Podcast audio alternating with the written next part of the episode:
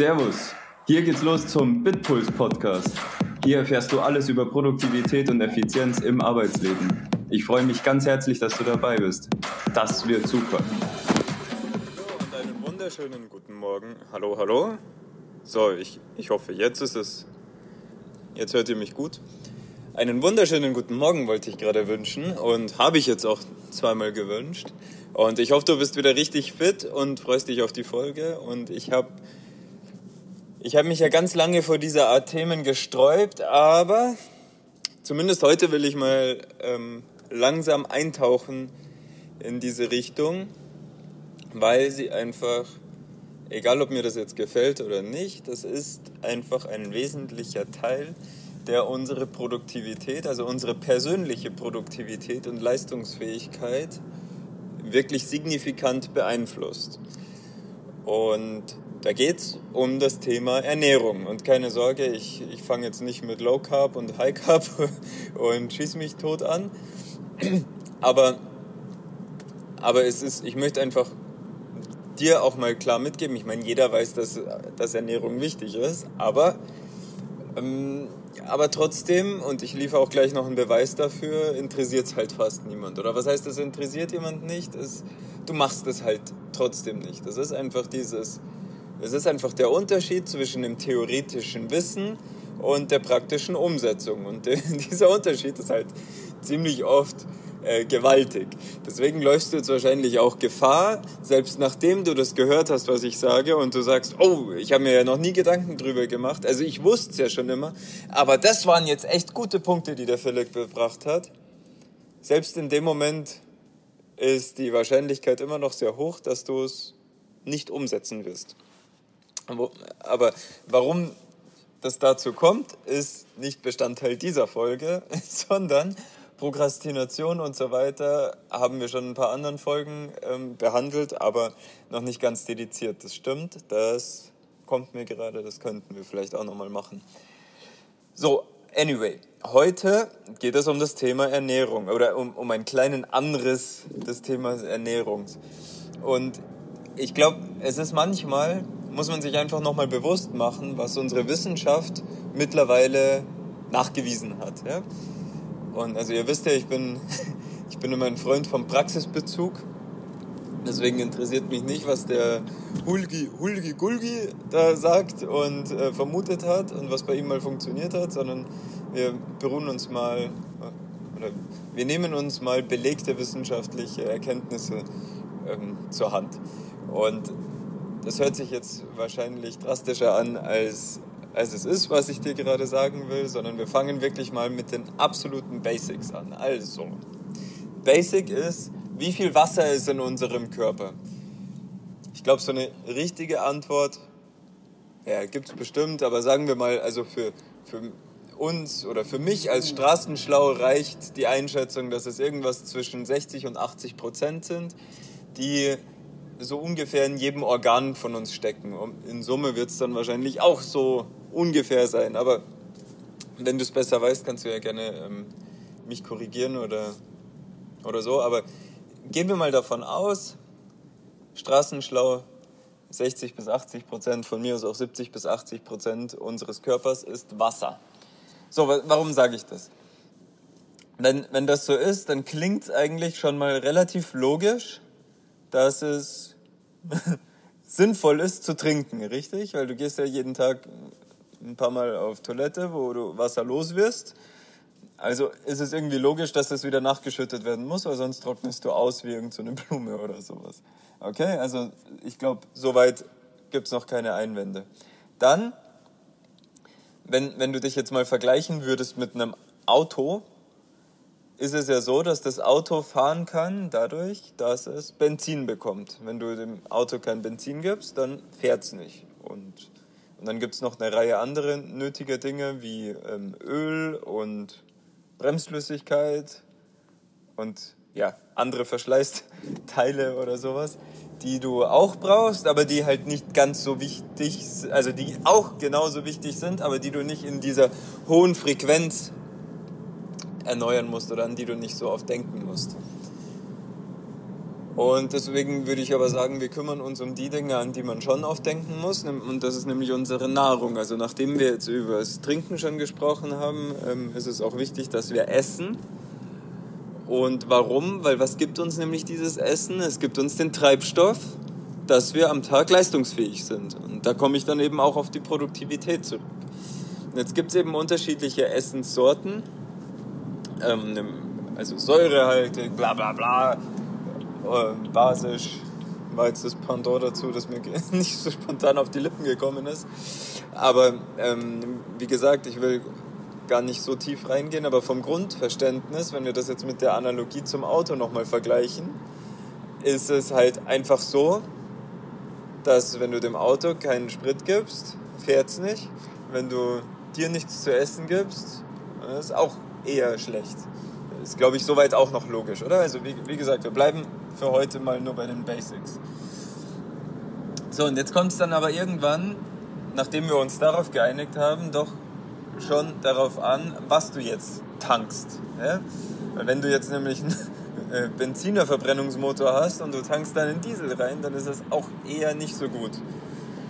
Und wenn du einen Benziner hast, dann ist ja auch noch die Frage, nimmst du jetzt einen V-Power oder nimmst du E10 oder, oder sowas ähnliches. Ja? Und ich weiß, die meisten denken sich jetzt wahrscheinlich, die das hören, ja, jetzt, Alter, komm mal zum Punkt. Aber es ist das, wir müssen uns das veranschaulichen, das ist mir ganz wichtig. Ich meine, äh, ja, wenn du das einfach nicht verinnerlichst, dann wirst du womöglich nicht darauf achten.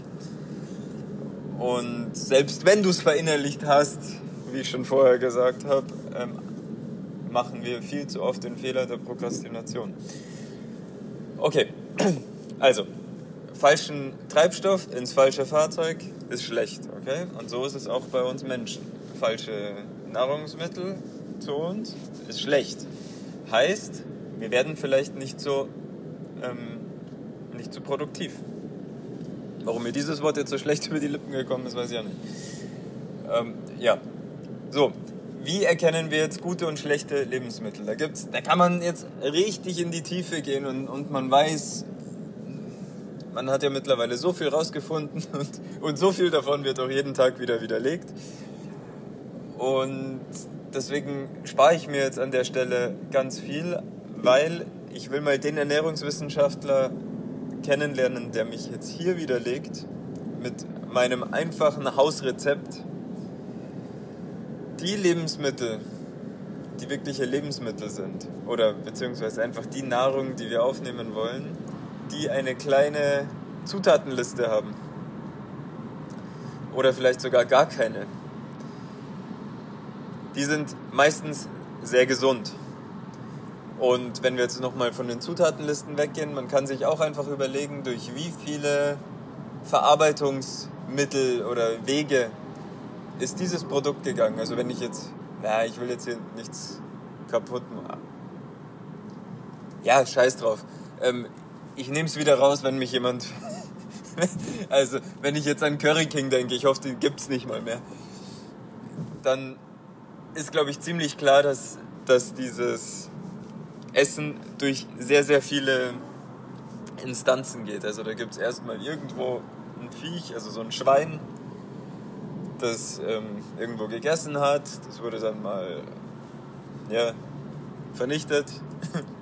dann wurde das Fleisch erstmal zerteilt in, in die unterschiedlichen Organe. Äh, das Fleisch wurde in Organe unterteilt, genau. Das Fleisch wurde unterteilt in unterschiedliche Regionen, von wo es ist.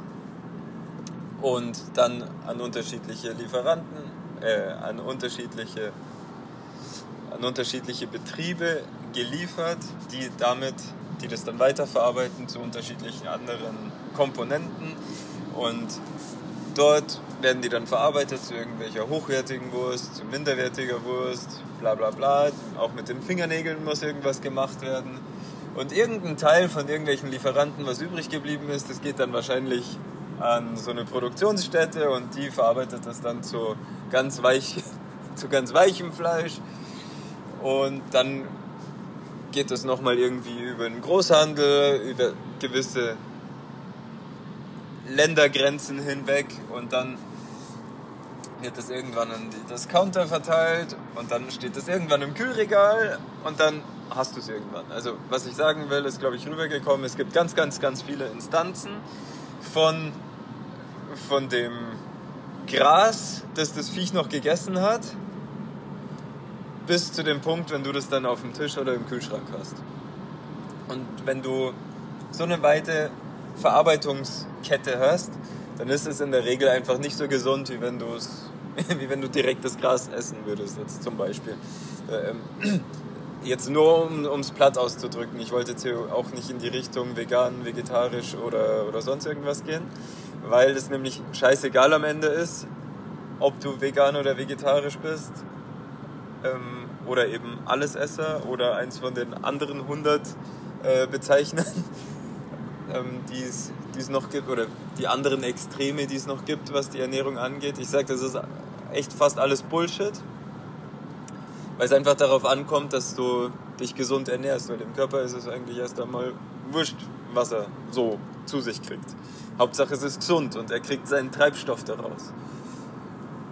Ja, und das ist, das ist jetzt eigentlich so das Grundfundament, um sich gesund zu ernähren. Also einfach zu gucken, wie viele Zutaten sind drauf. Wenn das jetzt mal, ja, wenn, wenn da mal drei Zutaten drauf sind auf was, dann ist das schon viel, viel besser wie halt die 30. Also mach mal den Tipp, nimm mal deine Salami aus dem Kühlschrank und lies mal die Anzahl der Zutaten durch. Also mir ist damit dann schlecht geworden. Deswegen esse ich es immer noch gern, aber, aber deswegen reduziere ich es trotzdem. Also wenn du wenn es schaffst, dass in deinem Einkaufswagen irgendwie, jetzt kommen wir zum Pareto, 80% der Sachen, die du da drinnen hast, wenn die gesund sind, dann tust du dir wirklich schon was Gutes und du wirst es, mach doch einfach mal den Selbsttest, gib dir mal zwei, drei Wochen. Du wirst es merken, dass du produktiver bist, weil, weil du einfach klarer bei Sinnen bist. Und weil du, weil du einfach besser aufstehen kannst, weil du weniger Schlaf brauchst, weil du, weil du einfach besser performst. Und das sowohl für die Arbeit als auch fürs Private. Und das ähm, ist ein unglaublich wichtiger Hinweis für mich, ähm, weil das natürlich nicht nur in deinem Arbeitsleben ist, sondern es geht weit darüber hinaus, nämlich auch an deine Lebenserwartung. Und alleine das zeichnet sich ja schon aus, dass du, ich meine, wenn wir über Produktivität sprechen, dann wollen wir ja eigentlich immer in der gleichen Zeit mehr rausholen. Das schaffst du mit der Ernährung, aber du schaffst noch viel mehr, nämlich dass du mehr Zeit zur Verfügung hast. Und für wen das kein Grund ist, produktiver zu werden oder sich mal einfach mal was auszuprobieren, mal mutig zu sein, so wie ich es gestern gesagt habe, geh doch mal ins Risiko. Da, dann weiß ich auch nicht mehr. Ich hoffe, dir hat es gefallen. Wenn du mehr davon willst, kriegst du, aber sag trotzdem Bescheid und ich freue mich, wenn wir uns das nächste Mal wieder.